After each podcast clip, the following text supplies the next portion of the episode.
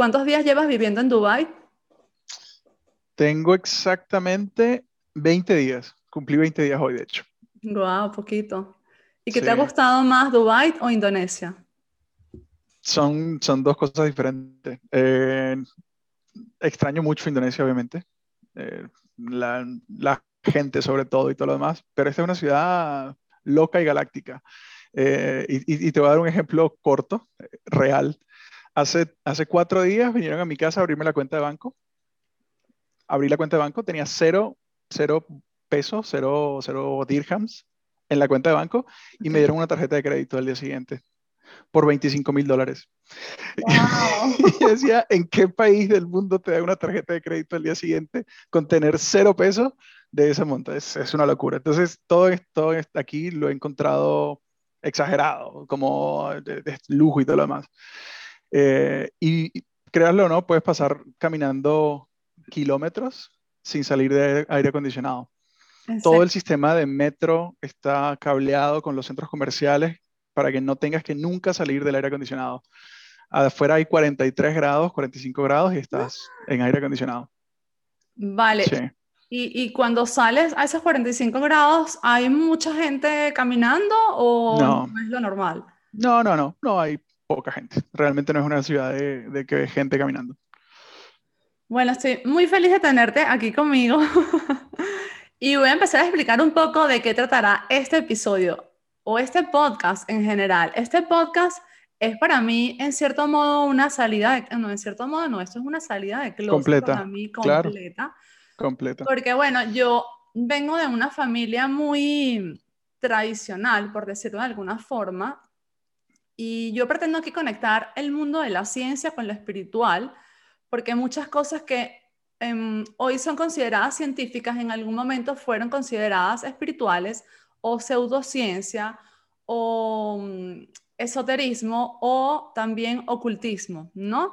Entonces, en su momento eran cosas que funcionaban, pero parecían muy raras y luego la ciencia con el tiempo ha demostrado por qué funcionaban y gracias a eso yo estoy viva, gracias a una cosa que no estaba respaldada científicamente y hoy la neurociencia respalda científicamente que los pensamientos impactan en la bioquímica del cuerpo y que eso puede salvar vidas. Eh, pero bueno. Que eso sería como un, como un upgrade a todo lo de la ley de atracción y todas estas cosas. Sí, de alguna forma sí. Eh, pero bueno, entiendo que todavía hoy en día haya gente que no sabe que todas esas cosas tienen respaldo científico. Y yo quiero un poco normalizar esos temas. El 90% de los temas que se van a tratar de aquí ya tienen su respaldo científico. La mayoría de la gente no lo sabe, pero lo tienen. Y luego hay otros que no. Y yo pienso que da igual si eso te ayuda, ¿no? O sea, si esto te ayuda a mejorar tu vida, pues, ¿por qué no, no utilizarlo? Y también he entendido un poco el tema del ocultismo. Hay muchas cosas que decimos que, que yo no sabía ni siquiera, no entendía bien lo que era el ocultismo y me puse a investigar y bueno, realmente es que cada cultura ya tenía sus cosas que funcionaban y luego hay muchas culturas que han sido pisadas por por la expansión del cristianismo, y aquí no quiero hablar mal de ninguna religión, porque no se trata de la religión, sino de las personas que la manipulan a su favor. Y bueno, estas personas llegaban y, por ejemplo, había templos de otras culturas, de otras creencias, y los destruían y colocaban iglesias encima. Y pues entonces eran amenazadas de muerte. Así que es súper normal entender por qué tenemos tanta resistencia a lo nuevo si históricamente lo nuevo estaba eh, vinculado con la muerte. O sea, es como que si tú crees en esto que hay que creer, estás bien conmigo. Si no crees en esto y estás creyendo en cosas raras, pues yo te mato a ti y a tu familia. Ah, bueno, entonces yo mejor creo en esto y le voy a enseñar a toda mi descendencia a que crean eso sin cuestionarlo. Así que bueno. Pero entonces, la, la, creencia que, que tú dices es más como un hábito condicionado. Sí, o sea, es una mezcla de cosas, de religiones, un hábito condicionado. Lo que pasa es que hoy en día no estamos conscientes de eso. Hoy en día, eh, cuando, cuando practicamos una religión, no estamos conscientes que es condicionada, sino que creemos genuinamente en las cosas que esa religión enseña. Y está bien, habrá muchas cosas de allí que están bien, pero sí creo que eh, esas circunstancias han sido muy manipuladas por el hombre. Y bueno, eso me gustaría hablar en este episodio y en este podcast. Entonces, comenzamos. Comenzamos, comenzamos. Expansión.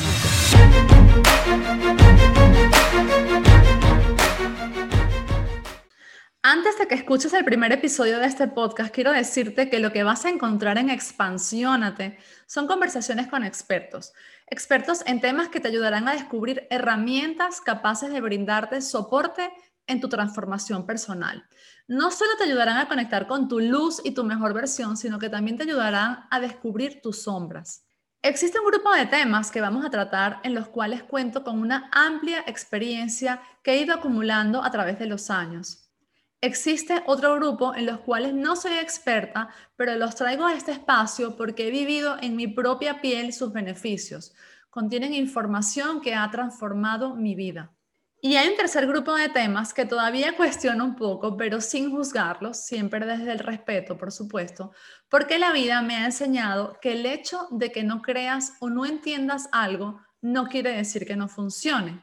También me ha enseñado que el que cree solo en lo que entiende y en lo que es capaz de ver, corre el riesgo de vivir engañado durante toda su existencia.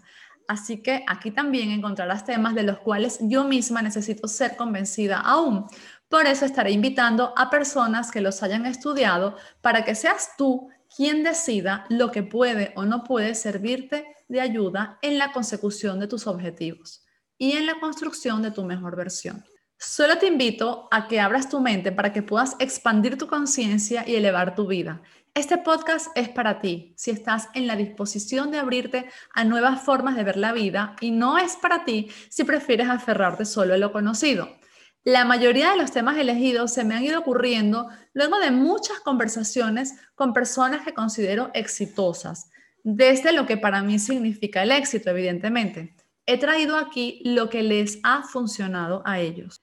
El primer episodio de Expansiónate es muy particular, pues en él tengo una conversación con uno de mis mejores amigos, el cual tenía muchos años sin ver, y a través de esta conversación te cuento la cadena de circunstancias que me llevaron a reconectar con él y muchas personas más, luego de haber reconectado conmigo misma, evidentemente. Algunas de estas circunstancias suenan espirituales otras suenan bastante paranormales, pero indiferentemente de cómo elijamos etiquetarlas, todas me llevaron a poder usar mis dones y mis talentos para hacer mi vida y la de quienes me rodean mucho mejor. Mi amigo se llama Luis Ramírez y te invito a que llegues hasta el final de este episodio para que luego que le escuches hablando de velas y helado, me digas cómo decidirás vivir tu presente, si como una vela o como un helado. Mi nombre es Bea García Ares y con este nombre puedes encontrarme en todas las redes sociales. Soy la escritora del bestseller Eres Reeditable, experta en transformación humana y marketing. Y quiero darte las gracias por haber llegado hasta aquí, por confiar en mí y por permitirme hacer el intento de agregar valor a tu vida. Bienvenido y bienvenida a Expansiónate.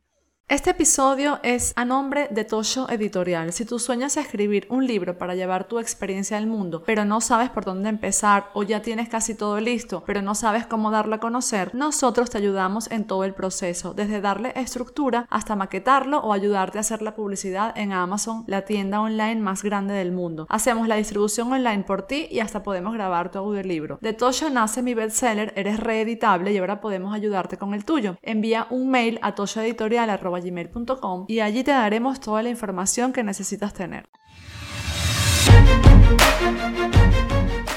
Quiero, quiero que comencemos, cuenta un poco de, de, cómo, cómo fue esta salida de closet, pero no de ahorita, sino más bien cuáles fueron los hechos en la vida que fueron impactando para, o que fueron construyendo esta salida o este camino, más bien, porque no, no fue la salida, fue el camino. Sí, yo creo que todo empieza desde que soy pequeñita. Yo viví en... Todavía. todavía soy pequeñita. ¿Quién te conoce todavía?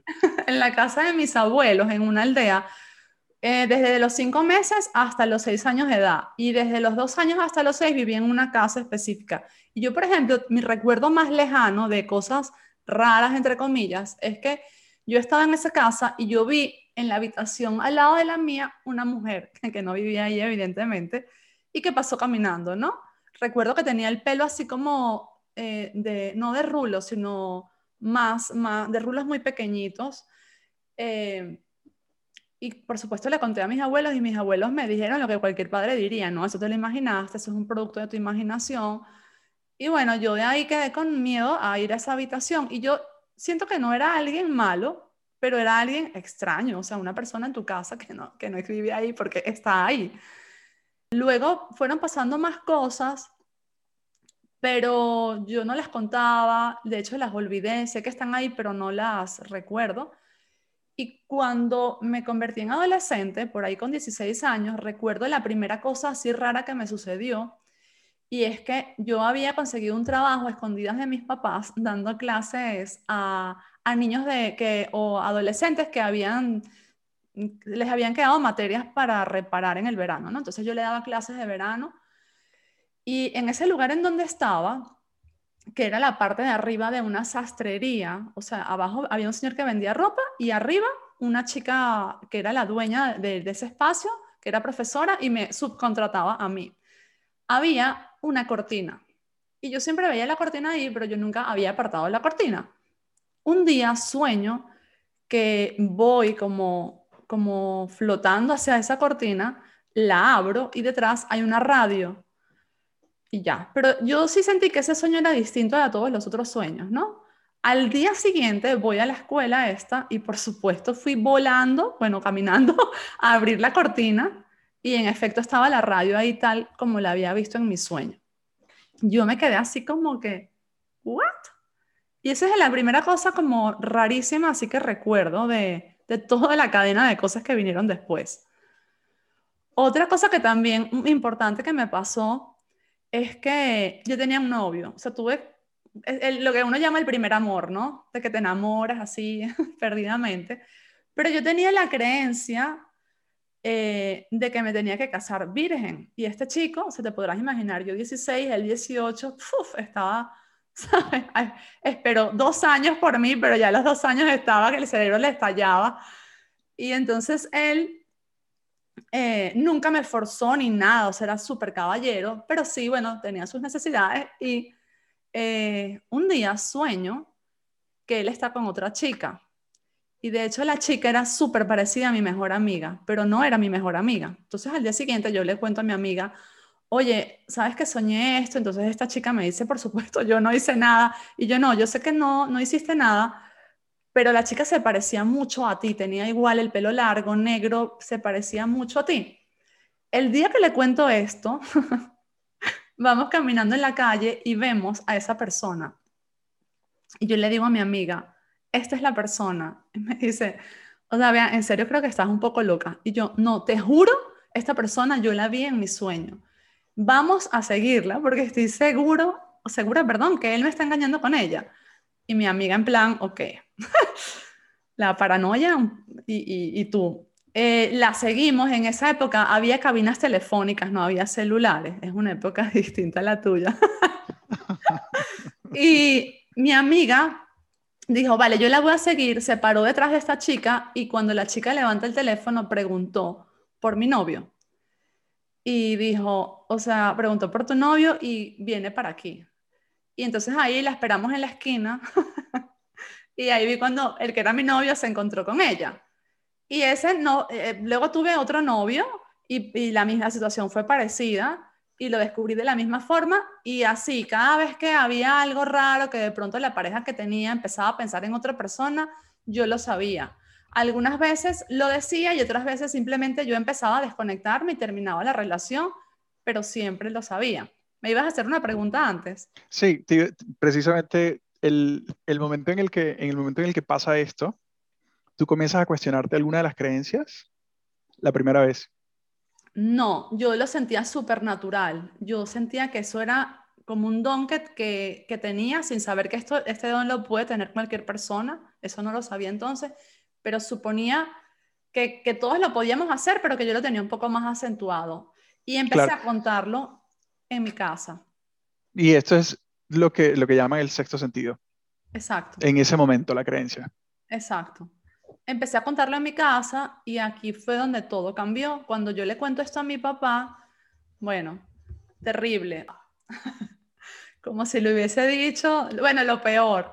mi papá se empezó a sentir súper mal, me dijo que eso no e, e, me hacía ver como una persona rara, que no lo estuviese contando, que no lo estuviese compartiendo con nadie. Y yo que ya en ese momento, con 16 años, estaba enamorada del marketing, sin saber que se llamaba marketing, y quería crecer en una empresa y quería entrar en el mundo de los negocios, yo eh, absorbí la creencia que él me transmitió de que las dos cosas no podían estar correlacionadas y que si yo quería ser exitosa en el mundo empresarial o de los negocios, yo no podía estar diciendo por ahí que entonces yo tenía visiones y que tenía premoniciones y cosas de estas, porque eso me iba a restar muchísima credibilidad, porque desde su punto de vista era mentira. O sea, él nunca me dijo directamente, tú me estás mintiendo, pero... Mm, él decía que la otra gente lo iba a ver así. Y de hecho, yo siento que él en el fondo me creía, pero no lo, no lo aceptaba porque si lo aceptaba, pues me iba a dar alas para seguir contando estas cosas. Entonces, yo le dije que estaba bien, que yo no iba a hablar de eso, pero por supuesto, cuando somos adolescentes, olvídate, uno con, con tus amigos hablas de estas cosas. Y me empecé a dar cuenta que a mis amigos, a todos les pasaban cosas así. A esos mismos amigos, hoy 20 años después, yo le pregunto si ellos recuerdan eso y me dicen que no, que no entienden de qué le estoy hablando. La mayoría, algunos sí se acuerdan. Y ahí entiendo yo que les pasó lo mismo que a mí, ¿sabes? Eh, ellos empezaron a bloquear todas estas cosas y por eso que yo sé que esto es un don que todos los seres humanos tenemos y que no era exclusivo mío. A lo mejor no le pasaban tantas cosas como a mí, pero le pasaba una otra cosa, un día una premonición, otro día, o una sola cosa, pero una sola que que te suceda, quiere decir que tú también tienes la, capacidad de intuir, de, ser premonitorio, etc. ¿Y a qué crees tú que se deba ese desánimo por querer seguir en, esta, en, esa, en esa ruta? Porque, o sea, te pasa una vez y dices suerte, eh, te pasa dos veces y crees que, bueno, mm, tengo buena suerte, pero te pasa una tercera vez y no, y no tomas acción, ¿qué pasa? O sea, ¿qué crees tú que genera, por qué se genera eso? No hay acción porque yo pienso que hoy que en día que he estudiado tanto el cerebro, el cerebro asocia el rechazo de, cualquier persona a la muerte. Nosotros anteriormente, si no vivíamos en manada, en tribu, moríamos, porque no puedes casar solo, no te puedes reproducir solo, no puedes hacer un montón de cosas solo, entonces te mueres. Entonces, puedes intentarlo, pero no puedes hacerlo. Puedes intentarlo, pero no puedes hacerlo, exactamente. Entonces, pues eh, hemos aprendido, es decir, hay como un chip desactualizado en nuestro cerebro que dice, si tu manada no te acepta, tú puedes morir. Entonces, si yo digo algo que suena raro y esotérico y que te conecta a ti con algo que tus papás te dijeron que no deberías creer en eso, que no deberías hablar de eso, tú puedes que me rechaces a mí. Así que entonces yo mejor no te digo nada y me guardo eso y de tanto guardármelo y de tanto bloquearlo, llega un momento que queda bloqueado para siempre tan bloqueado que cuando tu amiga 20 años después te pregunta si te acuerdas, dices que no tienes idea de qué te está hablando. Como, como las personas cuando las, las abusan sexualmente de pequeños, que lo bloquean y lo olvidan, por ejemplo. Sí, no, y yo creo que esa es una, una de las consecuencias de, de generaciones pasadas, porque creo que hoy es todo lo contrario, cuando, cuando despiertas algún interés en algo que no es tan común, es todo lo contrario, comienzas a explorar más de ese mundo, comienzas a googlear más, comienzas a meterte en grupos, en foros, en charlas, en todo lo demás. Y creo que esa es una consecuencia de generación pasada. Yo creo que la evolución de las redes sociales y de, todo, y de toda la información, la democratización de la información nos está llevando a que cada vez más esos temas sean más de closet todavía. Sí. Pero por lo menos la, la, gente va a tener más información a eso. Te aseguro que si tú hubieses tenido Google hace 20 años, 30, 30. No, tampoco 30, no te eh, vuelvas loco, ¿no? Hace 20, 30 años, si hubieses tenido Google, las cosas hubiesen sido muy diferentes, seguramente. Sí, seguramente. Y, pero todavía hay mucho, mucho bloqueo y mucho rechazo hacia este tipo de información. El punto es que, bueno, a pesar de que yo al principio no le hago mucho caso a mi papá, cuando ya entro en el mundo corporativo, ahí sí empiezo a hacerle caso, a decir, yo no voy a hablar de estos temas aquí, yo no voy a entonces, yo siempre digo que si yo le hubiese, que si esa intuición, yo lo llamo la intuición, sexo sentido, como tú quieras, yo le hubiese podido hablar y fuese una persona, yo en ese momento le dije, oye, yo sé que tú me quieres ayudar, yo sé que, que tú eres buena para mí, pero me estás haciendo ver muy rara y eso no me va a ayudar a convertirme en la persona en la cual yo me quiero convertir. Así que necesito que te vayas y no vuelvas nunca más. Si hubiese sido una persona, eso es lo que le hubiese dicho. Y yo empecé a bloquear, a bloquear, bloquear, bloquear, como, no, yo no soy rara, yo soy una ejecutiva de marketing, yo, ¿sabes? Soy, soy normal, yo soy una, una, una persona de éxito en esta carrera. Y entonces pasaron dos cosas. Eh, a pesar de que yo estaba como peleada con la intuición, pasaron dos cosas como donde ella volvió, como diciéndome, yo sé que no me quieres, pero tengo que venir a ayudarte. Una de esas cosas fue estando ya casada, estaba un día durmiendo con, con mi pareja y él estaba roncando mucho ese día y yo tenía mucho trabajo al día siguiente y dije, no, me voy a cambiar al cuarto de huéspedes. En el cuarto de huéspedes había una cama biblioteca, es decir, una cama que si la subías y la empujabas así contra la pared era una biblioteca, pero si la abrías era cama y arriba biblioteca. Y cuando estoy acostada, siento como una presencia en el cuarto, ¿no? Una cosa como, mm, no sé explicar qué era, pero como si alguien quisiera hacerme daño. Y cuando me estoy durmiendo, que los 10 primeros minutos cuando nos dormimos es como el estado donde estamos siendo más intuitivos y donde vienen las buenas ideas y de negocios y de todo. Pues cuando me estoy durmiendo, siento, veo en mis sueños que la biblioteca se cae sobre mí, que yo me quedo paralítica.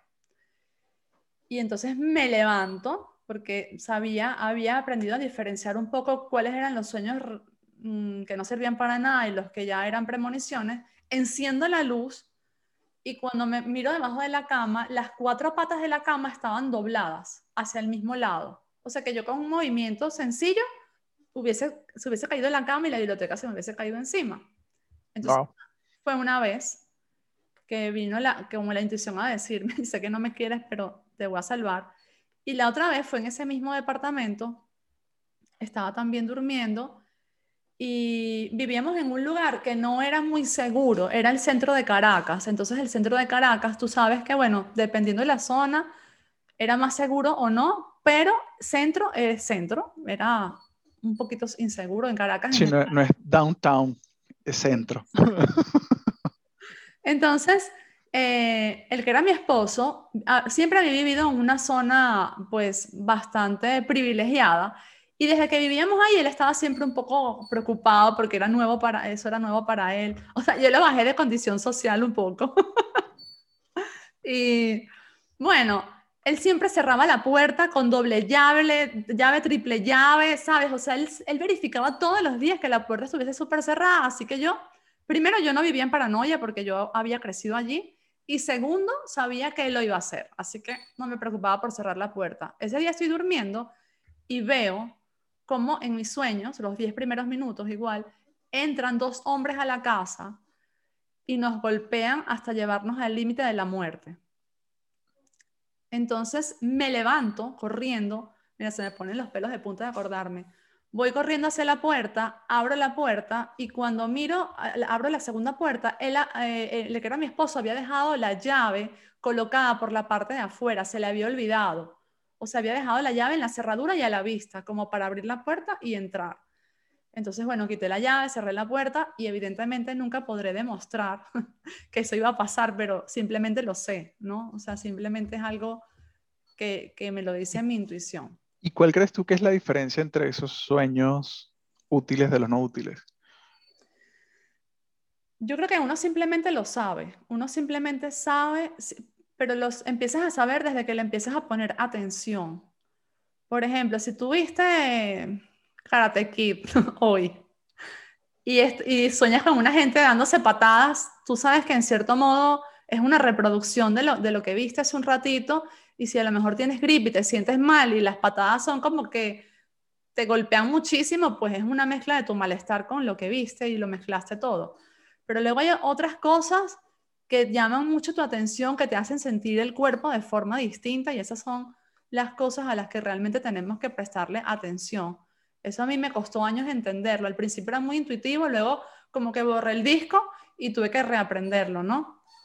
Y creo que ese es, ese es uno de los puntos más interesantes como el vaciado de las creencias. Ese restar del disco duro es, es eso, ¿no? Es el vaciado de las creencias y comenzar otra vez. Y creo que ese es el punto más difícil de llegar. El desaprender, exactamente. El desaprender. Es como Avatar. A mí me encanta Avatar, por ejemplo, y, y creo que el, eh, a veces te dicen, tienes, tienes la cabeza llena de cosas, tienes que vaciarlas para poder aprender cosas nuevas. ¿Y cómo, cómo pasa eso? ¿Cómo es ese proceso?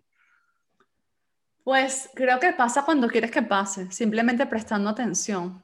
La atención plena es que tanto escuchamos todo el tiempo hablar de ella, pues no, al, cuando la empezamos a practicar empezamos a ver la diferencia entre estas cosas. ¿Cómo, haces tú para mantener el, el no el equilibrio, pero para mantener el momentum que eso genera y poderlo explotar? Una de las maneras es mantener tu vibración alta constantemente haciendo cosas que, te gusten, que te hagan feliz, sabes, que te apasionen. Esa vibración alta hace que tu sistema reticular ascendente esté como concentrado en todas las cosas que quieres atraer constantemente y esas cosas llegan. Y hay otra, bueno, yo tengo conferencias y charlas de esto, de esto como para tirar al techo y no es una cosa, son muchas, pero hay otra importante que es la gente con la que te relacionas. Tenemos un campo electromagnético que emana desde el corazón y cuando estamos cerca de personas que tienen esa esa vibración alta, por decirlo de alguna forma, nosotros nos contagiamos de eso. Y yo lo vivo en mis cursos, con mi libro, y es que hay gente que me dice, vea, es que cuando yo, o sea, no quiero sonar con esto que como que yo tengo un poder ahí súper especial. Lo que quiero decir es que me ha pasado muchas veces que hay gente que me dice, cuando estoy haciendo tu curso, cuando estoy escuchando tus audios o leyendo tu libro, me empiezan a pasar cosas mágicas que cuando el libro se acaba, dejan de, de pasar. Entonces, bueno, a mí me ha pasado esto, por ejemplo, me pasó con un libro que se llama Experimento Rendición, que es de Michael A. Singer, y de verdad que cuando, yo leía el libro, te lo juro, mi cabeza era como un imán de, cosas que parecían de fantasía.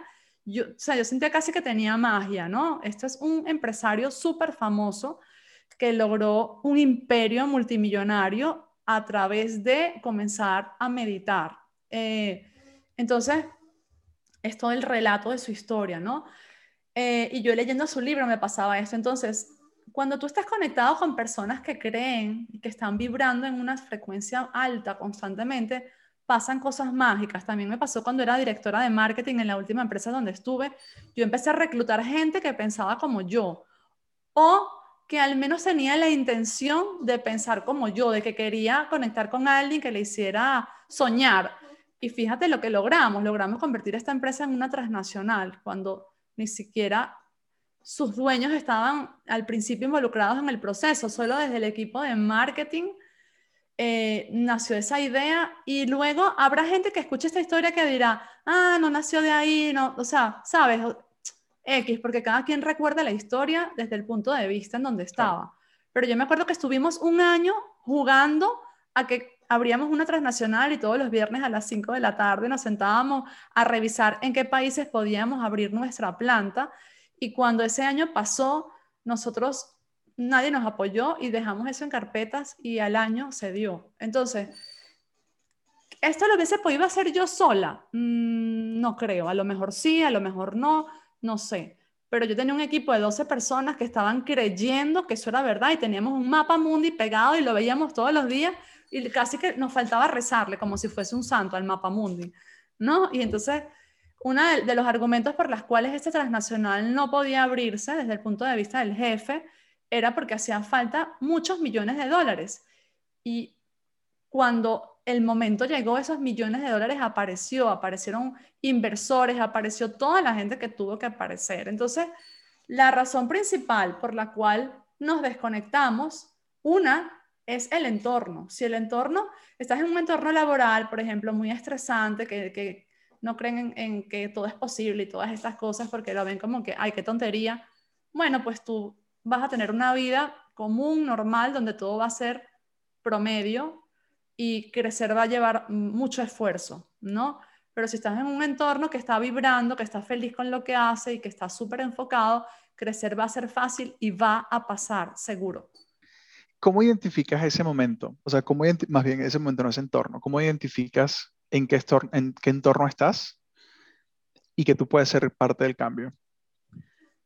Lo, eso tiene que nacer en cada persona. Cuando tú sientes que tú puedes hacer eso, tú vas a empezar a conectar con las personas que, mm, aquellas personas que puedes seducir, dicho de una forma bonita, en el buen sentido, para que te acompañen en ese objetivo y convertirlo en su objetivo también, porque los líderes, digamos que no son los que mandan y los que convencen a otros de, de que hacer algo, sino son los que enseñan eh, algo que puede ser un propósito común, muestran algo que puede ser un propósito común y, que, y que a todos puede beneficiar. Entonces, eh, eso puede nacer del líder de un departamento o puede nacer de una persona que en el organigrama está por debajo o al lado. Es como un, brote de energía que nace en un lado, una plantita que va creciendo y si tú alimentas esa planta, la planta crece y le va a dar sombra a todo el mundo, no solo a los que creyeron en que podía crecer, sino a todos los que estén ahí. ¿Me explico? Y esa, eh, no, no, claro, claro, claro. Y esa, y justamente esa energía de dónde emana o cómo haces, eh, eh, ahorita seguramente hay mucha gente que está viendo esto que, que no lo sabe, no sabe el entorno en el que está, por, igual por el sistema de creencias que tiene, tú crees que estás en un sitio bien, que estás en un momento ideal de tu vida, donde todo está pasando, donde tienes un trabajo estable, con una familia estable, con todo estable, y no te das cuenta que probablemente esa estabilidad no te va a llevar a donde tu sueño alguna vez te quiso llevar. Todos lo sabemos, Luis. Todos sabemos cuando algo va mal. Lo que pasa es que nos hacemos los locos, porque nos dijeron que a lo mejor para ser exitosos tenías que llegar al cargo tal en una organización, como estás tú ahora, por ejemplo, que más arriba ya creo que no hay más nada. No, sí, hay mucho más. hay mucho, mucho más. O nos dijeron que que tenías que casarte, tener hijos, un coche y tal, y entonces tú empiezas a cumplir con las expectativas del grupo que, te rodea, del entorno. Y cuando tú cubres esas expectativas, el entorno te hace sentir que tú ya tienes que ser feliz, porque para ellos eso es la felicidad, y tú empiezas un poco, uy, pero algo dentro de mí me dice que, que no soy feliz, que me falta. Entonces eso es lo que yo digo que tú ya sabes, o sea, tú sabes cuando te falta algo y ahí es donde tú tienes que actuar. Y para profundizar en eso, les recomiendo que se compren mi libro, o sea, está todo explicado ahí. Todo explicado cómo yo pasé por ese proceso y luego cómo, eh, cómo salí de él. El darse cuenta de eso es lo más difícil. Sí. Darse cuenta, darse cuenta de eso, mm, inclusive cuando sabes que hay algo que está mal adentro, sacarlo necesitas a veces un poco de ayuda. Y creo que para allá vamos en la historia. Entonces, Sí, porque por ejemplo, cuando puede pasar que lo que tú quieres sacar de tu vida es justamente lo que todo el mundo te dice que debes mantener. Por ejemplo, en mi caso, yo quería divorciarme y yo sabía que si me divorciaba iba a estar mejor, más tranquila y más en coherencia conmigo. Pero todo mi entorno que me decía, estás casada con el mejor hombre del mundo. Entonces yo decía, si todo el mundo ve que estoy con el mejor hombre del mundo, debo ser yo la equivocada. Entonces yo mejor me aguanto aquí o sea, hasta que me, me, muera. Y él no tenía nada de malo, pero yo ya había cambiado tanto que yo ya no encajaba en esa relación. Entonces, yo creo que todo lo que te está molestando o si hay un área de tu vida donde no estás fluyendo, fluyendo ese es un indicador súper importante de que no estás tan siendo tan feliz como tu ego te dice que estás haciendo. Si no tienes dinero, si no tienes salud, si no te sientes feliz con tu pareja, si no te sientes que estás fluyendo con tus hijos, lo que sea, en tu trabajo es un indicador importante de que hay una creencia en ti que tienes que abordar y reemplazarla y esto se hace reprogramando nuestras redes neuronales como lo explica en mi libro. Pero bueno, aquí en este caso estamos hablando un poquito más de, todo el tema espiritual, que al final va a estar todo relacionado, porque si no empiezas por modificar tus pensamientos, muy difícilmente vas a conectar con tu espiritualidad, ¿no? Porque de plano ya vas a rechazar todo lo espiritual y todo lo, a lo que tú no le encuentres respaldo, justificación o lo que sea. Entonces vas a estar rechazando herramientas que te van a conducir a donde quieres llegar, pero como no, no, no, las quieres aceptar, entonces nunca vas a llegar. ¿Me explico? O imagínate que, por ejemplo, a mí alguien me hubiese dicho antes, no, si meditas todo está mejor. Ay, por favor. Primero, no tengo tiempo para meditar. Segundo, no tengo la paciencia. Tercero, no, eso no sirve para nada, la gente que medita es rara, eso es lo que te hubiese respondido yo hace 10 años. Entonces, hoy en día que tengo una conciencia diferente, acepto más las cosas que para mí son desconocidas al principio.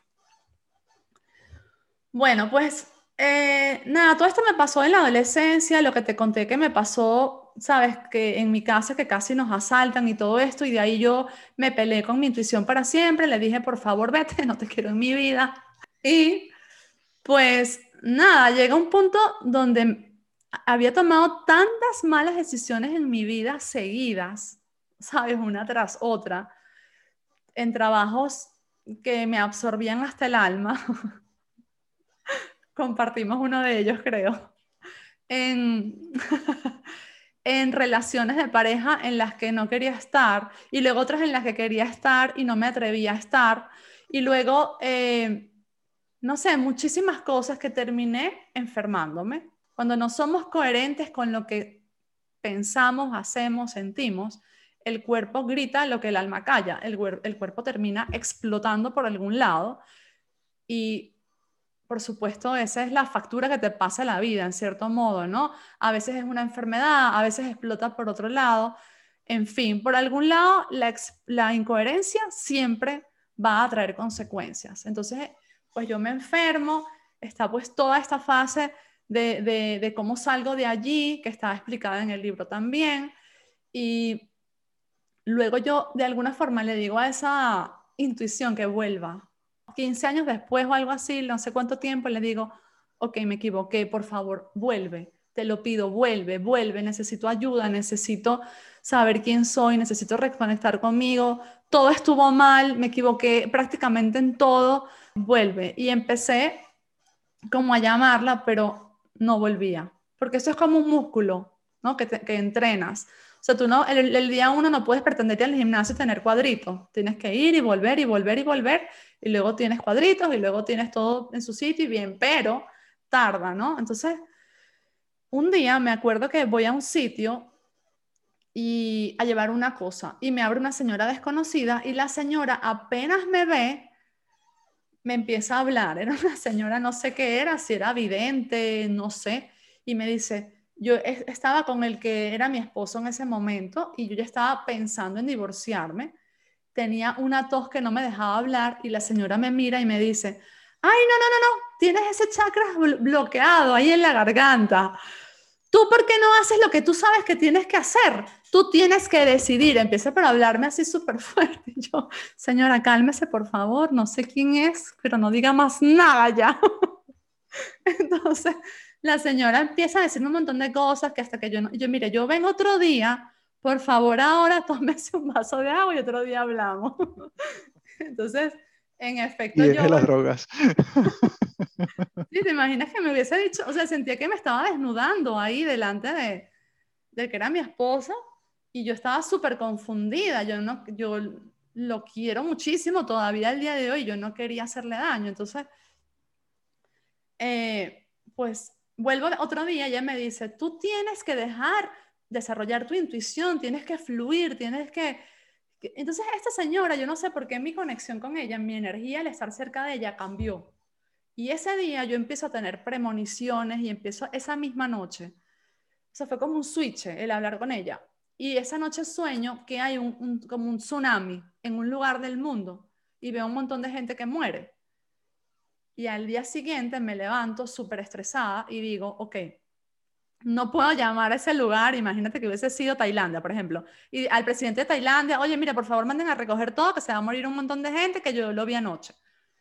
Y me sentí muy frustrada porque decía, ¿para qué me sirve esta intuición entonces? Y volví a recaer exactamente en el punto donde estaba, a rechazarla otra vez porque, ¿sabes? ¿Me avisas para decirme que me está montando cacho? ¿Engañándome? me avisas para decirme que se va a morir un montón de gente, me avisas para decirme que me van a matar, ok, todo parece que lo relacionado contigo está mal, entonces no te quiero, te me vas otra vez. La vuelvo a echar. y pasado el tiempo me doy cuenta que me, me equivoqué otra vez y dije, vale, mira, está bien. No le voy a pedir a gritos que vuelva, no voy a ir a nadie que me ayude, simplemente cuando ella quiera volver, que vuelva. Y recuerdo exactamente el día que volvió. O sea, que tuve así como la primera cosita que me pasó estaba yo en mi casa, la casa que tú conociste en Venezuela, y mi hermana había estado viviendo un tiempo conmigo. Y mm, ella se levantaba antes que yo, se iba a Caracas y cuando yo me levantaba ella tenía dos horas, ¿sabes?, haciendo vida. Y un día estoy durmiendo y siento que ella me llama, me grita en el oído, Betty, pero muy fuerte. Entonces yo me levanto un poco enfadada, como diciendo, ¿por qué me gritas? Debe ser una broma, me quiso asustar. Y cuando me levanto ya no está. O sea, te cuenta que yo la escuché aquí, aquí en el oído, y apenas abro los ojos, ella no está. Entonces ahí empecé a buscarla por toda la casa, a la vez que la llamaba por teléfono, y cuando la llamo ya está llorando. Acababa de chocar en un barrio en Caracas y estaba llorando y estaban a punto de asaltarla. Entonces, bueno, por fortuna no pasó nada, ya está bien, pero ahí dije, volvió. Esto está volviendo. Y empecé a trabajarla, a trabajarla así por años, no, no era gran cosa, hasta que volví a España. Cuando estoy aquí en España, ya siendo mamá, pasó algo que cambió, que hizo que todo cambiara desde ese día. Y es que yo pensé que mis hijos estaban en peligro, que la vida de mis hijos estaba en peligro. No era verdad, pero yo era lo que estaba pensando y yo estaba en un lugar sin saber si ellos estaban bien o mal y siento que me, que me empieza a dar un infarto, ¿no? O, por lo menos lo que yo supongo que era un infarto, me empieza a doler el corazón, se me empieza a dormir el brazo y pensé, ok, me voy a morir, me va a dar un infarto si no hago algo. Y empiezo a masajearme el corazón y empiezo a respirar, lo que uno escucha por ahí, que respira, cuenta hasta 20 y empiezo a hacer eso, a respirar, a respirar. Y eh, logro evitar el infarto y ese día empecé a meditar. Dije, esto funcionó, o sea, esto me acaba de salvar la vida prácticamente. Yo voy a empezar a meditar y voy a aprender a respirar esto que, que dicen que hay que respirar así, que no respires normal. Y lo empecé a hacer. Ese día, Luis, fue como, o sea, imagínate una media que tiras un hilo de esa media, que la media se deshace. Ahí se desató toda mi intuición desde el día uno que empecé a meditar. Empezaron a pasar cosas. Y bueno, y ahí entre todas esas cosas entras tú. entras tú y la razón principal por la que estás aquí. Yo empecé a tener premoniciones y, y, conexiones con mi familia. Mi familia fue como el primer núcleo. O sea, mi abuelita estaba enferma y le hablé telepáticamente, estaba escribiendo un libro y me faltaba una parte de su historia y yo le pedí que me completara esa parte de su historia y, en un sueño ella me explicó toda la historia. Luego yo corroboré esa historia con su familia, con sus hermanos que están vivos todavía. Eh, empecé a tener sincronicidades. ¿A qué llamo sincronicidades? Imagínate que un día yo estaba limpiando la casa y vi unos CDs que había comprado hace 20 años y en los CDs había alguien que se llama Krishnamurti, que es un filósofo. Yo no, no sé mucho de él, no, no he leído su información, pero tenía el CD. Y de repente, ese mismo día en la tarde, veo esa misma foto en el Instagram de una persona que yo decido seguir de la nada. Y dije, qué raro. Al día siguiente veo otra cosa de que había visto, o sea, en otro CD había visto el método Silva. Entonces al día siguiente veo una publicidad del método Silva. Y así me empezaron a pasar entre dos y tres cosas a diario, como conexiones que no tenían sentido aparente, pero en mi mente me estaban diciendo, esto tiene mucho sentido, pon atención, porque ese es el músculo empezando a desarrollarse, que es lo que se llama sincronicidades, que son como las miguitas de Hansel y Gretel, son cosas que te van indicando el camino. Y esto es maravilloso porque cuando tú empiezas a ver ese camino, nunca más en tu vida empiezas a dudar de nada. O sea, tú ahí te das cuenta que todo está donde tiene que estar. Empezaron a, aparecer estas miguitas de pan todos los días. Por ejemplo, un día decía, ay, mira, esta persona se leyó este libro. Y al día siguiente hablaba con alguien y me decía, me leí ese libro. Y yo, ok, esto es una señal de que tengo que leerme el libro. Entonces me leía el libro y en el libro había una respuesta de una pregunta que yo me había estado haciendo. Y así, todo concatenado. Iba haciendo eso todos los días. Y en este punto, ¿tú crees que ya, que ya en ese momento ya saliste del closet, digamos, de todo esto o todavía no? No, ya ahí, cuando yo empecé a ver esto, yo empecé como a hablar de esto, a contarlo, o sea, a mí ya me daba igual lo que la gente pensara porque eso me estaba conduciendo a una vida sin dudas, una vida con confianza plena, una, la vida que yo pienso que todos queremos, la vida donde ya nunca más te cuestionas qué tienes que hacer, ni cómo, ni en dónde, porque siempre hay una respuesta para todo.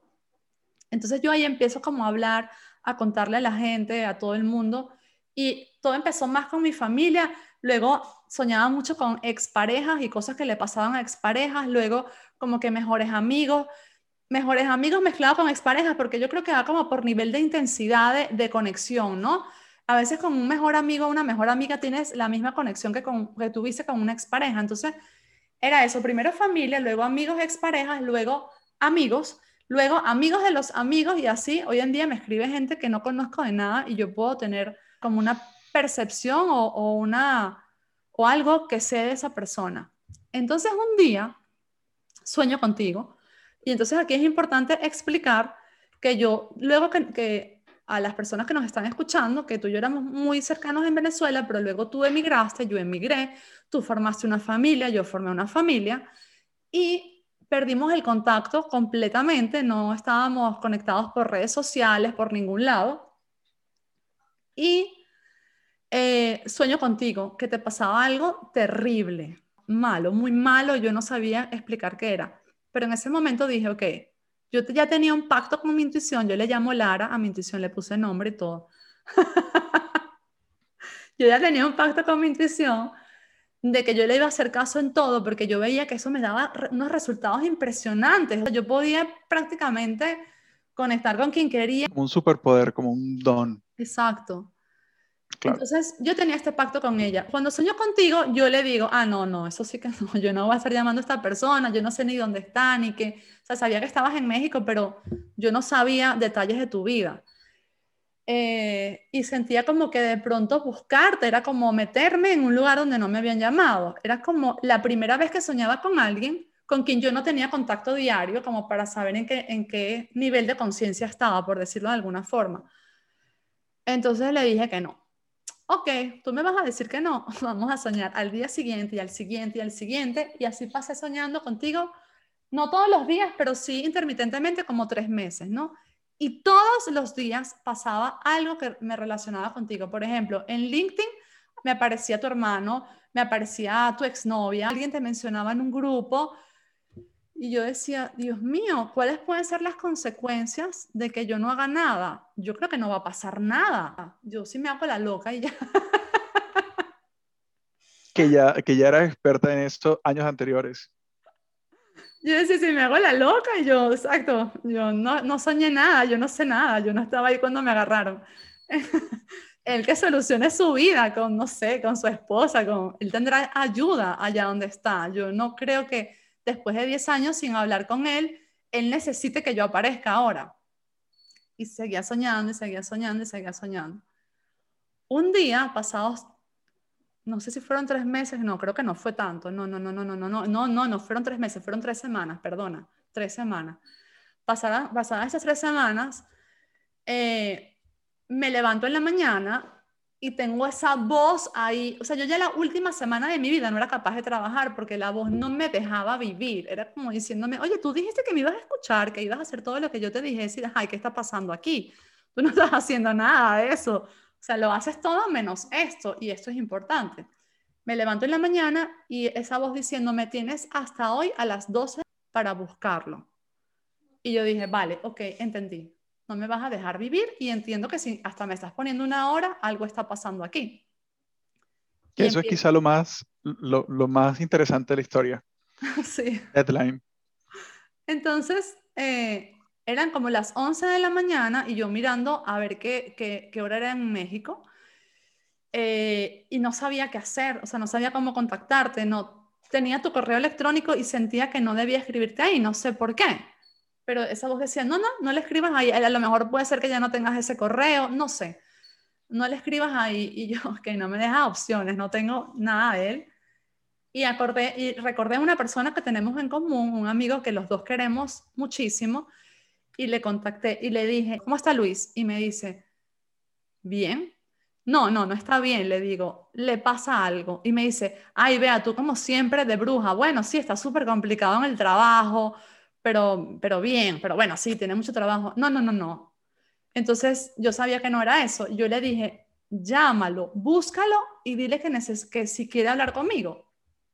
Y él sí, vale, pero claro, como yo no le estaba poniendo, eh, ¿sabes? La, la, el tono de gravedad que tenía dentro de mi interior, sino que lo estaba haciendo ver bastante normal, él se le olvidó. o sea, él no, no, como que así, ya, puedo, hacerlo el sábado en la mañana, ¿sabes? En plan, ya cuando tenga tiempo. Y a los, minutos le escribo, ¿ya la buscaste? Y él dije, eh, no, vale, te escribió y, y le digo, dile que yo quiero saber cómo está. No, no le preguntes tú por tu cuenta que cómo está, dile que yo quiero saber cómo está. Entonces ahí te, te escribe y tú le dices, dile que me llame, ¿no? Este sí, sí, justamente. Yo estaba, ese día estaba en un, en un entrenamiento, de hecho. Entonces te llamo y yo recuerdo que cuando yo te, te hablé, es que yo no nos dijimos ni hola. Yo me acuerdo de eso, no fue como, hola, tanto tiempo sin hablar contigo, qué bien, mira, por cierto, tengo tres semanas soñando contigo, no, fue como, hola, ¿qué te pasa? como si hubiésemos hablado el viernes, yo lo sentí. Sí, sí, sí, sí, sí, sí, fue muy, muy familiar, muy familiar. Entonces me dijiste, bueno, me, tengo esta situación, estoy viviendo estas circunstancias y me dieron hasta la medianoche para tomar una decisión que va a cambiar mi vida. Y eso me tiene muy estresado y no vamos a explicar lo que era porque, bueno, eso es de tu intimidad. Pero en ese momento yo me quedé como, ¿qué? Esta intuición me puso una hora y tú me estás diciendo que tienes hasta esa hora para tomar una decisión que va a cambiar tu vida y la de tu familia. Y bueno, por fortuna, creo que tomaste la mejor decisión Sí, afortunadamente. Y, y, y, la, y el, quizá la razón por la que esta premonición vino fue porque la decisión era muy difícil. Exacto. Involucraba no solamente un cambio de país, sino un cambio de estilo de vida, un cambio de trabajo, de un montón de cosas. Eh, y, y, por, y, y, creo que lo único que necesitaba en ese momento era, era hablar con alguien que, que me conociera y tratar como de ayudar a alinear los pensamientos. Y creo que no había encontrado a esa persona.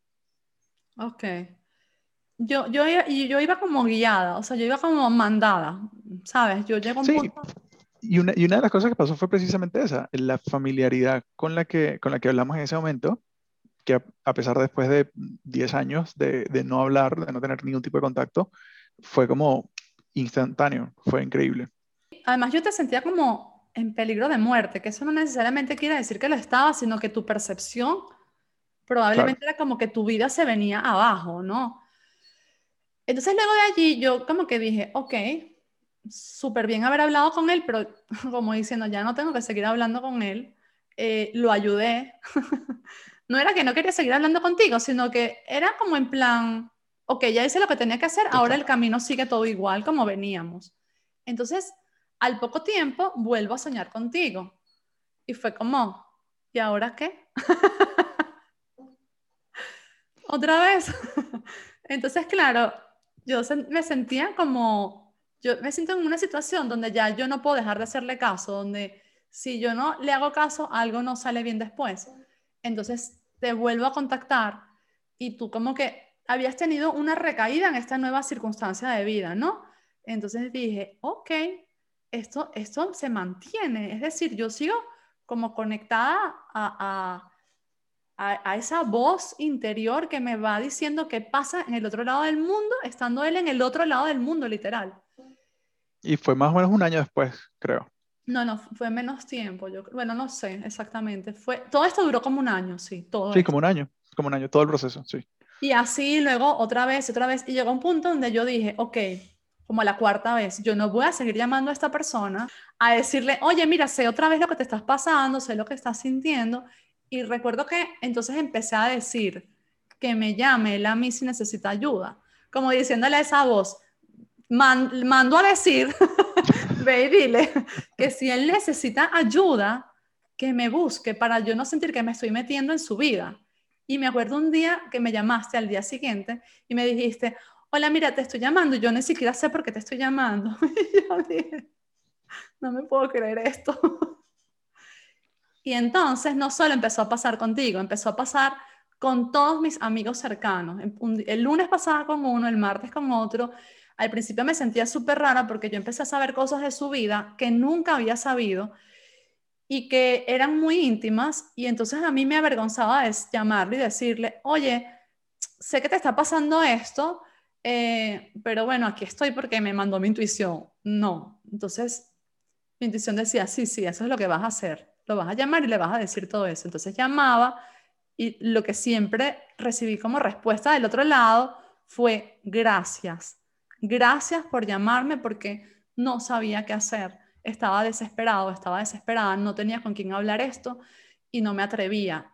Y no entiendo cómo sabes esto de mí, pero gracias por saberlo. Y bueno, ahí fue como donde ya dije, yo, yo no, yo no, vamos, vamos embajada. Exacto, yo no voy a esconder esto nunca más, porque esto me permite tener una vida mejor, me permite ayudar a quienes me rodean, me permite incluso salvar vidas, porque en el caso de mi papá, mi papá estuvo enfermo un tiempo y yo le pregunté a esa voz qué debo hacer y en dos noches ella me fue dando indicaciones de lo que debía hacer para que mi papá no perdiese una parte del cuerpo. Y al día siguiente yo empecé a hacer todas esas indicaciones y ese día mi papá empezó a mejorar su salud, a pesar de que mi papá, como dije al principio, era un poco escéptico, pues en, ese, en un momento de desesperación tú empiezas a creer en cosas nuevas y esto lo ayudó a él a conectar con mi energía y la de mis dos hijos que en ese momento me ayudaron pues a, a mejorar su salud. Y aquí hay cuentos para rato, pero bueno, yo creo que eso es como el resumen de, de los cuentos más importantes de, de esta salida de closet. No, pero creo que es súper interesante porque al final, al final combina, combina un, aspecto, un aspecto no esotérico, pero sí como espiritual, como muy sobrenatural, con algo muy racional, que es la sincronicidad de la mente, el corazón y la energía.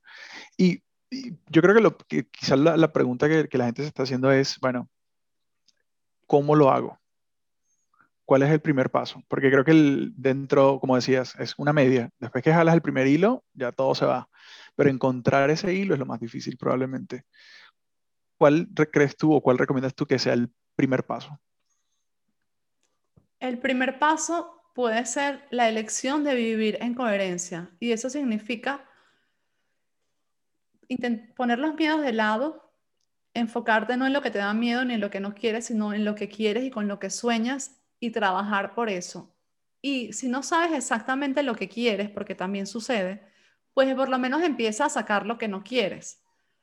Yo, por ejemplo, todos, no todos los días de mi vida, no, pero todas las semanas sí, me encuentro al menos con una persona que me dice, ¿y qué pasa si lo que no quiero es mi pareja? ¿En serio te tengo que explicar qué hacer? Sí, yo sé que hay que explicarlo porque yo estuve ahí por años dudando si, si si estar con esta persona o no. No, no, no, solo con la persona que estuve casada. Yo tuve otras parejas que yo sentía que tenía que permanecer allí porque eso era el deber ser.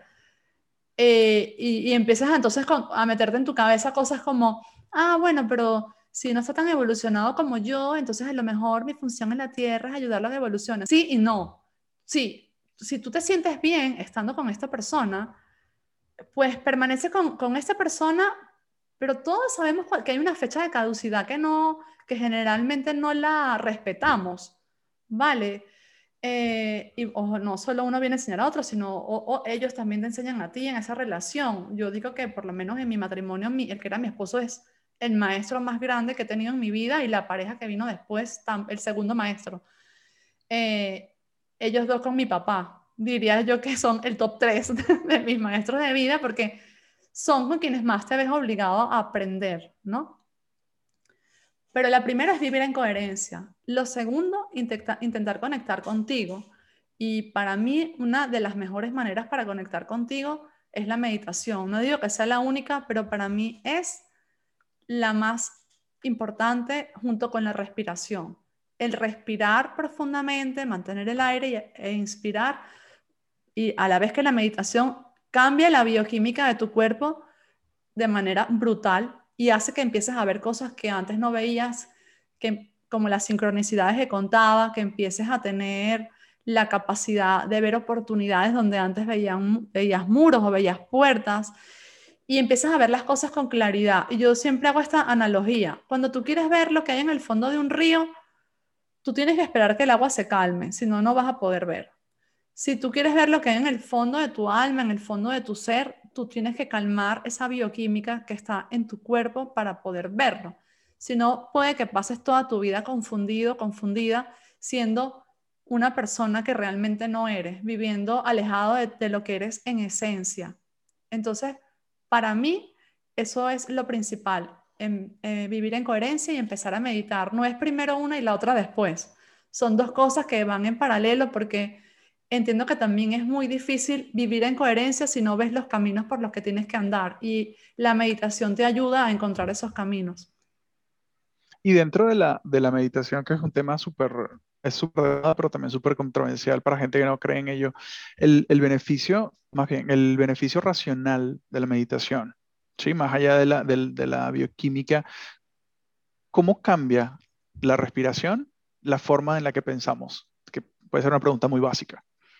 La respiración, el, oxígeno que entra en tu cuerpo, cuando tú lo mantienes allí un cierto tiempo, también cambia la bioquímica, ¿vale? Eh, y esa bioquímica a la vez te permite pensar de formas nuevas. Y voy a poner un ejemplo que quizás no es el más conveniente, pero estoy segura que todo el mundo va, va a sentir que lo ha vivido alguna vez. Alguna vez todos hemos, la mayoría, hemos tomado alcohol y hemos sentido que vemos la vida diferente y en ese momento le damos un beso a una persona que nunca nos hubiésemos atrevido a besar, se nos ocurre una idea de negocio y decimos, voy a montar un negocio de tal cosa que nunca nos hubiésemos atrevido y eh, tomamos decisiones o hacemos cosas, muchas de las que luego nos arrepentimos, pero otras que decimos, wow, lo dije y nunca hablo de esto, pero era lo que en el fondo es lo que en el fondo siento. En el fondo yo quería besar a esta persona y a lo mejor terminas teniendo una relación con esa persona, te casas con ella y tienes hijos. Y a lo mejor nunca hubiese pasado si no te hubieses tomado una cerveza ese día. Pues la meditación también hace que tú permanezcas en un estado de conciencia alterado. Ese es el término correcto. Es un estado de conciencia alterado que te permite ver cosas y pensar de una manera que sin estar bajo los efectos de esa bioquímica no podrías ver ni pensar. Y, el, alcohol es la, mejor manera que se me ocurre. O cuando tomas alcohol estás feliz en una fiesta y hay gente que dice, ay, ojalá él fuese siempre así. Bueno, pues eh, la meditación te ayuda a ser siempre así, a ver la vida con optimismo, con alegría, a encontrar oportunidades, a ver cuáles son los caminos que debes seguir.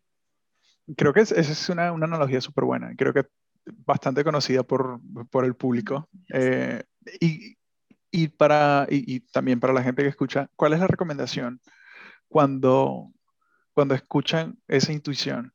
Seguirla siempre, siempre, porque el 90% de las veces no es lógica y por eso el 90% de las veces no la seguimos a veces tu intuición te dice, renuncia, por favor, vete de aquí. Y dices, no, ¿cómo así voy a renunciar? Si entonces, ¿de qué vivo? Y cómo, ah, entonces a lo mejor lo que debes hacer no es renunciar ese día, a veces sí. A veces es empezar a buscar otro trabajo ese día o, o empezar a trabajar en tu emprendimiento ese día, entonces tu intuición se calma. Es como cuando tu mamá te dice, no hagas esto, haz esto, entonces tú no le haces un caso 100%, pero empiezas a hacer algo y ella te ve y se queda tranquila. Ah, bueno, ya lo está empezando a hacer. Con la intuición funciona igual entonces, eso se llama brotes energéticos, o yo lo llamo así. ese nombre no se lo ha puesto nadie, se lo puse yo. Un brote energético es cuando tú tienes esa sensación de que tienes que hacer algo, esa sensación inminente de que lo tienes que hacer, y si lo haces, viene otro brote, otro, otro, otro, y floreces. Si no lo es como un impulso, un impulso repetido varias veces que comienza, que crece. Un impulso te lleva a ver otro impulso y así. O sea, yo, por ejemplo, ahora con el lanzamiento del libro, todo eso fue guiado por mi intuición. Ella me dijo, lanza el 24 de mayo, así. Y yo, ¿cómo así el 24 de mayo? Yo no, no me da tiempo, o sea, todo lo que tengo que hacer. ¿Sabes? Tuve que buscar un montón de gente para que me ayudara. Entonces me fue indicando dónde estaba la gente. Eh, luego me indicó cómo tenía que ser la portada. Luego me indicó cómo tenía que dibujar. Todo me lo fue diciendo. Lo que quiero decirte con esto es que si yo no le hubiese hecho caso y hubiese empezado a trabajar para lanzar el 24 de mayo, probablemente no me hubiese dictado cómo era la portada, ni qué dibujo tenía que poner, ni nada de eso. Pero un brote energético trae a otro. Probablemente no hubiese lanzado todavía. Exacto, sí. Básicamente. y última pregunta. Tres libros recomendados, aparte del tuyo, obviamente. Bueno. Para que puedas dejar en los comentarios abajo. Experimento Rendición de Michael A. Singer. Eh, el secreto, yo nunca me leí el libro, pero vi el documental. El, mejor dicho, me leí el libro, pero no me, no me produjo el mismo efecto. El documental me cambió la vida. Y los libros de Brian Weiss, Muchas vidas, muchos sabios. Muchas vidas, muchos sabios. es como el más conocido, pero todos sus libros para mí aportaron valor. Yo me los leí como con 16 años y en la época donde estaba leyendo estos libros era donde me pasaban todas estas cosas que yo no supe valorar y que no supe defender cuando mi entorno quiso acabar con ellas en, su afán de protegerme, porque cuando hablo de mi entorno, mi familia, o sea, él quería protegerme en realidad, él no quería matar ningún sexo sentido en mí, él solo me quería y decía, bueno, que no ande por ahí diciendo cosas raras. Entonces esos tres, muchas vidas, muchos sabios, el secreto y experimento rendición. ¿Tú? no, recuerdo los autores. Eh, el único, tengo uno que leí hace poco, que es de un monje indio, eh, hindú, de hecho, se llama Life is Amazing. Es espectacular. Eh, es, un brote de despertar del presente y tiene, y, tiene mucha relación con lo que estamos hablando. Life is amazing. Voy a encontrar el nombre del, del, monje y te lo mando para que lo pongas acá. Y tiene una analogía que me encanta y, y, habla mucho del presente. Y, es, y hay, algo que, que, me cambió la vida también en cómo, cómo vemos nosotros el presente. O sea, tú puedes, puedes hacer como un helado o como una vela. El helado tienes que comértelo hoy, porque si no te lo comes rápido, se acaba. Y ese es, el, y, es el, precisamente la analogía del presente. El presente, si no lo disfrutas, si no te comes ese presente hoy, el presente se acaba. Y en la medida en la que nosotros vivimos más como una, como una vela, vivimos es sabiendo que el presente se va a acabar. Y a pesar de que ese presente está dando luz sabemos que el presente se está acabando y el presente se está acabando. Entonces, de alguna forma es cómo tú disfrutas el presente y cómo tú eres luz para otras personas. Entonces, tú puedes vivir el presente de dos formas. Tú puedes vivir el presente como si te estuvieras comiendo un helado, que es yo lo disfruto porque no me importa nadie más, yo disfruto del helado, o puedes vivir como una vela, que también se va a acabar, pero estás dando luz a los demás. Y, y pensar en que todo lo que hacemos en el presente puede ser una vela o un helado es espectacular es un libro muy bueno. Qué bonito. Hay un libro que me encanta que se llama The School of Life, de un gringo, que tampoco me acuerdo el nombre. Soy malo para los autores, soy bueno para los títulos. The School of Life habla y cuestiona un poco de las creencias que tenemos, no solamente como, como persona, sino de la familia, de la sociedad, de los esquemas, y, y, te lleva por un proceso de cuestionamiento súper, súper, súper extenso. Eh, y, y, creo que hay un, hay un libro que es un poquito diferente dentro de esta línea y es un poco más, más racional, que se llama The Infinitive, The Infinite, Infinite Game. The Infinitive Game es de Sinek, no, no, recuerdo el nombre tampoco, pues soy malo para los nombres, eh, y habla cómo, cómo nosotros estamos en un juego que puede ser infinito y, cómo, y, y te, te, lleva la analogía de las cosas que son juegos finitos y juegos infinitos. Un juego finito es un juego de fútbol. Salen los jugadores, anotan gol, el que anote más goles gana, si empatan, van a un desempate y siempre hay un ganador. Y como hay otros juegos que son infinitos, como por ejemplo el matrimonio. El matrimonio, tú tienes un día bueno y ese es un día que ganaste, pero el día siguiente puedes tener un día malo, pero el tercer día sigues casado. Y el cuarto día sigues casado. Y el quinto día sigues casado. O la familia un día tuviste un día bueno con tus papás, un día tuviste un día malo con tus papás, pero hay un juego infinito. Entonces, él le da un enfoque muy financiero en cómo los líderes construyen empresas que van a perdurar en el futuro, pensando en una mentalidad infinita, de que no es un juego de que nos vamos a, vamos a ganar el, market share hoy, de que no vamos a ganar la venta hoy, sino cómo construyes un negocio en base al infinito. Y este negocio en el infinito es mucho más difícil porque no es un partido de fútbol donde sales a la cancha a ganar es un partido en el que todos los días tienes que construir. Y esto definitivamente te cambia mucho la percepción de cómo tú enfrentas la vida y el liderazgo que hay en ti. Si tú estás jugando para ganar un partido de fútbol o estás jugando un partido infinito que te va a llevar a ser una mejor persona, un mejor líder, mejor padre, mejor esposo, mejor hijo. Wow, qué bonito. Creo que esos tres, creo que esos tres títulos me, me gustan mucho. El Life is Amazing, Infinitive Game y The School of Life. Creo que son los tres, eh, y, los autores te los, te los debo, pero los voy a, te los paso ahorita en un, en un rato para que los tengas. yo los busco. No, no he leído ninguno de los tres, se ven muy interesantes los tres. Me encantó lo de Espectaculares. Eh, eh, y de hecho tiene una foto, yo, los leo en Kindle, pero ya ves, todo está en blanco y negro, seguramente en los libros tendrá un poco, más de, un poco más de color. Pero creo que ha sido una, un tiempo súper bueno y, y creo que creo que a veces vemos, vemos la punta del iceberg y no vemos todo lo que está abajo en el, en el agua. Y creo que el, el, hecho de tú haber compartido esta historia en la que desde muy pequeña edad, bueno, decías que desde que tenías dos meses hasta que tenías seis años que vivías casa de tus abuelos, ahí comenzó la historia, hasta hace poco, creo que es un, un, resumen bastante bueno de una, de una vida que ha sido no necesariamente positiva todo, pero al final fue construyendo un balance entre lo positivo y lo que tú quisiste hacer. Y, y de verdad, súper, súper, súper orgulloso de poder tenerte cerca, de poder contar contigo y creo que, creo que es una fortuna el hecho de que tú hayas desarrollado esos dones o ese poder o esa concentración, porque está sirviendo para que otras personas lo hagan también. Y creo que eso es quizá lo más importante.